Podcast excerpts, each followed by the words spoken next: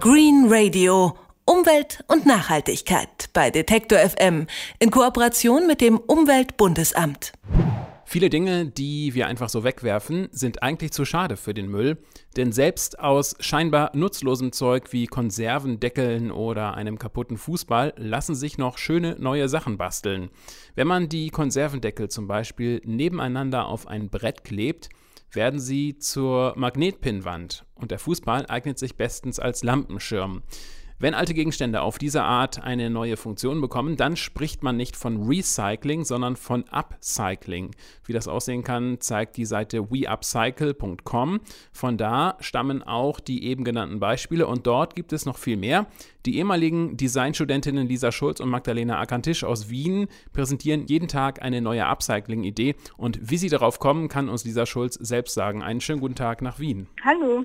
Am Montag hatte weupcycle.com Geburtstag. Seit Seit zwei Jahren stellt ihr jeden Tag eine neue Produktidee vor. Mehr als 700 Ideen sind mittlerweile zusammengekommen. Dabei war das am Anfang gar nicht so langfristig geplant, oder? Genau. Eigentlich wollten wir ja nur 30 Dinge vorstellen. Und das hat sich dann ziemlich ausgeweitet und wir sind ganz stolz eigentlich, dass wir schon seit über zwei Jahren dabei sind jetzt. Wie seid ihr auf die Idee zu der Seite gekommen?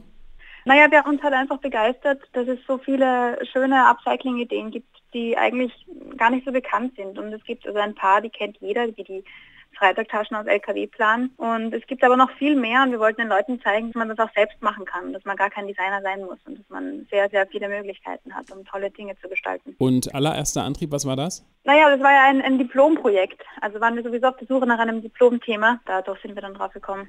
Geht es euch vor allem darum, die Umwelt zu schonen oder steht eher die Leidenschaft am Basteln im Vordergrund? Ich würde sagen, es ist beides. Also ich, es ist sicher nicht ähm, die ultimative Lösung, den ganzen Müll abzucyceln, weil dadurch verschwindet der Müll ja trotzdem nicht. Also es wäre sicher besser, den Müll grundsätzlich zu vermeiden. Aber es ist ja auch ist nicht viel Spaß dabei. Es gibt total viele Möglichkeiten, was man daraus machen kann. Und ich glaube, darin liegt auch der Charme. Dass man tut zwar was Gutes für die Umwelt, aber man tut ja auch was für sich selbst. Also man hat ja auch was davon. Und wie viele Upcycling-Produkte stehen bei dir mittlerweile in der Wohnung? Ich würde sagen, so fünf bis sechs Stück auf jeden Fall. Und den darf meine Kollegin wahrscheinlich noch viel mehr. Es waren aber mal deutlich mehr. Ja, es waren mal mehr. Wir hatten eben am Anfang 30 Stück und die haben wir inzwischen verschenkt oder verkauft und andere Leute damit glücklich gemacht. Und die Ideen auf weupcycle.com stammen ja nicht alle von euch, sondern man kann euch Vorschläge schicken. Wie läuft das in der Regel ab? Wie viele Vorschläge bekommt ihr pro Woche?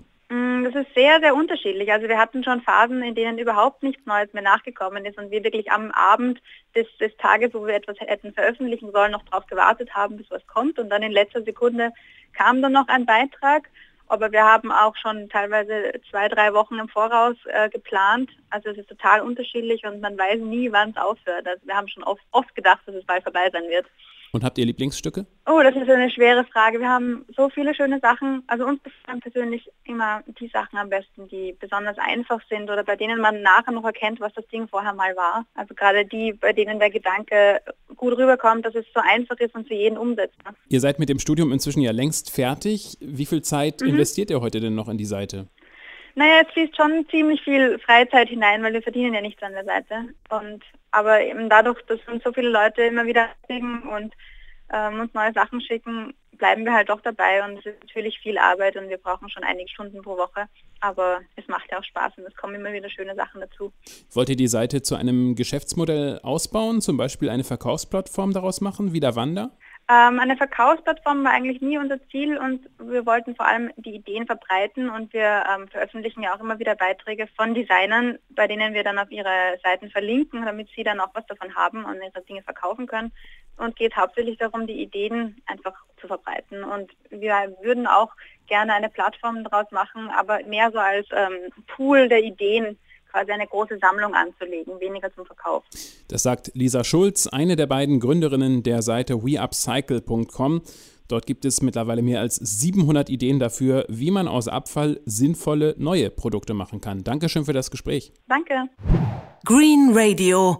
Umwelt und Nachhaltigkeit bei Detektor FM in Kooperation mit dem Umweltbundesamt.